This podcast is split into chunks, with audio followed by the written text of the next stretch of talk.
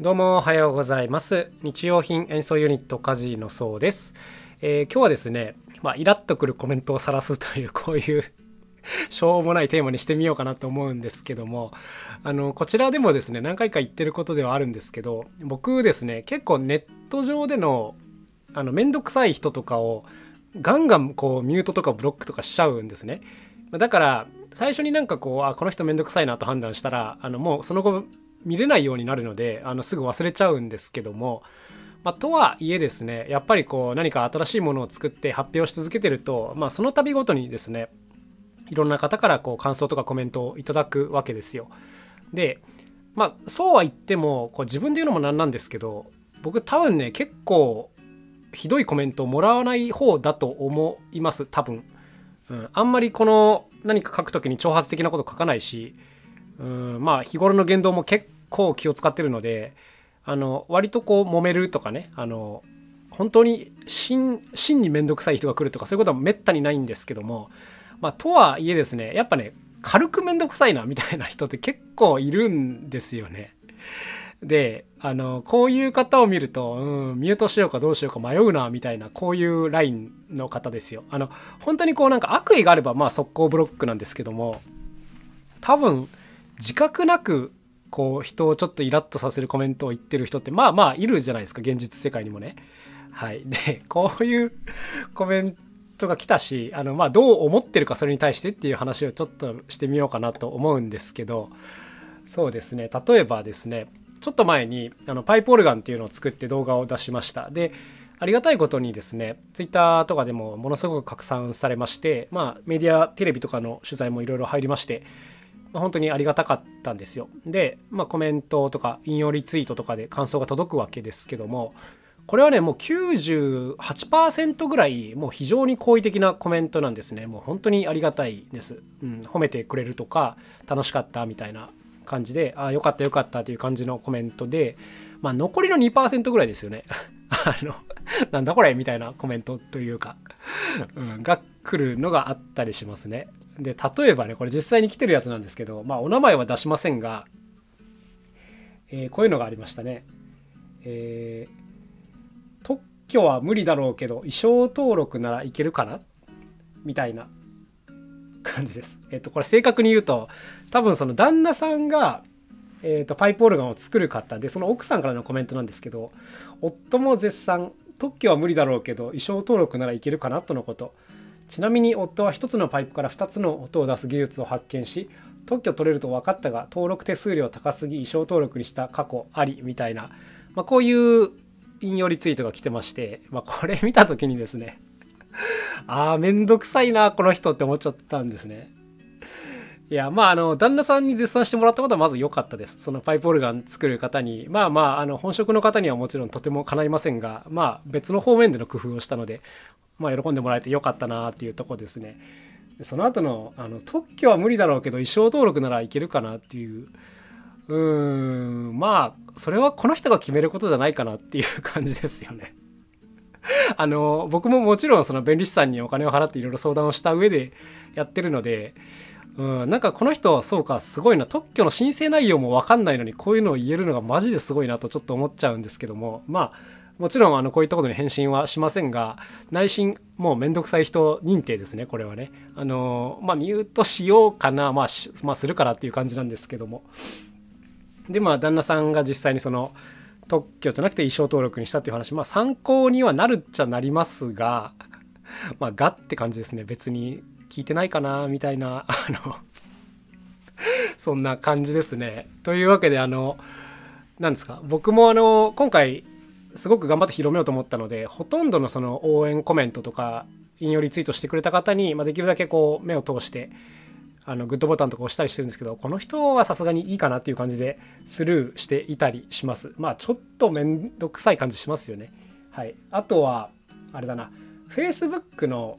海外のこう手作り楽器グループみたいなのがあって、まあ、そこにも投稿したんですね。で、まあ、そっちでもあの非常にこう高い評判を得まして、まあ、本当にありがたいんですけども、まあ、海外の方がいろいろコメントをしてくると。で、その中に一つですね、あの、こういうのがありました。まあ、すごい前半褒めてくれているんですけども、後半ですね、えー、これはポンプをし続けなきゃいけないよね。うん、あと、このポンプが結構騒がしい。うんえー、あとはデザインに欠陥はないようですが、フットポンプ自体の問題かもしれませんっていう、こういうコメントが来たりしています。もうこれもね、笑っちゃったんですけども、うん、まあそうだねって感じですね。この作る段階でですね、いろんなポンプを当然試すわけですよ。あの、試してないと思ってんのかな、この人とちょっと僕あの突っ込みたくなるんですけども、もちろんありとあらゆるポンプを試して、まあ、その中で最もバランスが良いとか、最も面白いっていう意味で選定してる。うん、だから、音が大きいっていうのはね、もちろん分かってる。うん、分かってるし、あのむしろそれがいいと思って採用してるところすらあるので、なんかあの まあ面白いとこ、なんかいいとこ食いついてくれたなとは思うんですけど、まあ、なんていうんですかね、うん、ちょっと相手の想像力をもうちょっと信用した方がいいかなっていうふうに思いました。まあ僕もだから、この言ってる相手のことは信用しなきゃいけないんですけども、うん、なんかまあいろんなことを考えて人は物事をやってるっていう、まあ、前提で物事を考えないとね、なんかこういうコメントは普通出ないかなとは思うんですけども、まあまあこんな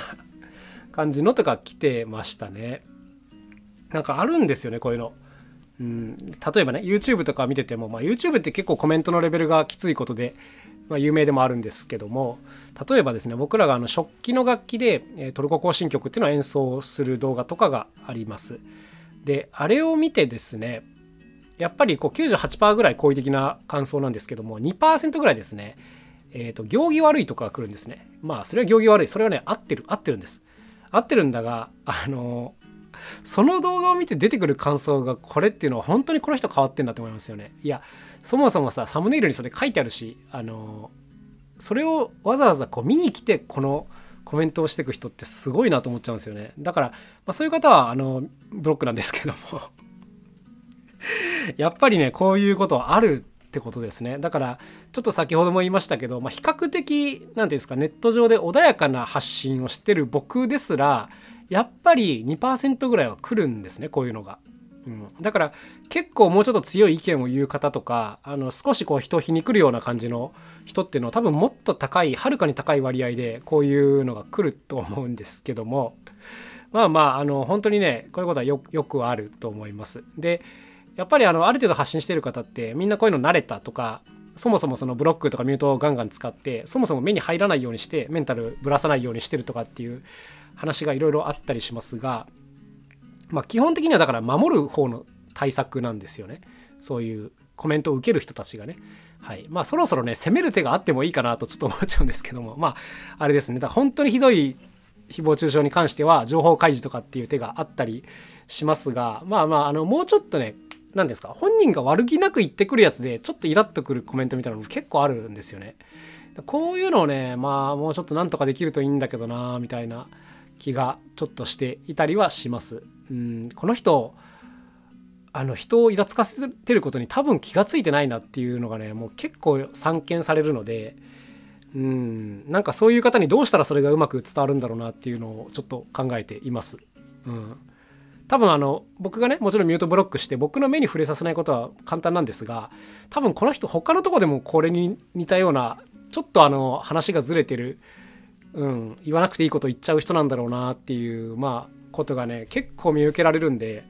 まあね、そういう風のってどうしたらいいんでしょうね。もしね、友達とかだったら、あの、教えるんですけど、まあ知らない人ですからね。うん。まあ本人がいろんな人から相手にされなくなっていつか気づくのかなっていう気もするんですけども、まあ随分遠い先だろうなっていう気もします。AI とかがね、教えてくれないんですけどね、その人に。うん、あなたのコメントのエンゲージメントはめちゃくちゃ低いですよみたいなのとか。あなたのコメントは大体あなた相手に届いていませんとかね、うん、なんかこういうのが分かるといいんじゃないかなと思っていますけども。というわけで、まあ、今日はですねあの実際に来ためんどくさいコメントを晒すということをやってみました。しょうもねえことやってんなと思うんですけども、うん、まあこういうことをやらない人間になりたいなというちょっと反面教師的なはい風になるといいかなと思って今日は取り上げてみました。まあ基本的にはあの相手は物事をよく考えてるっていう想定でいろいろいくといいんじゃないですかね。というわけで今日はこの辺で終わりにしたいと思います。それではまた明日お会いしましょう。さようなら。カジノそうでした。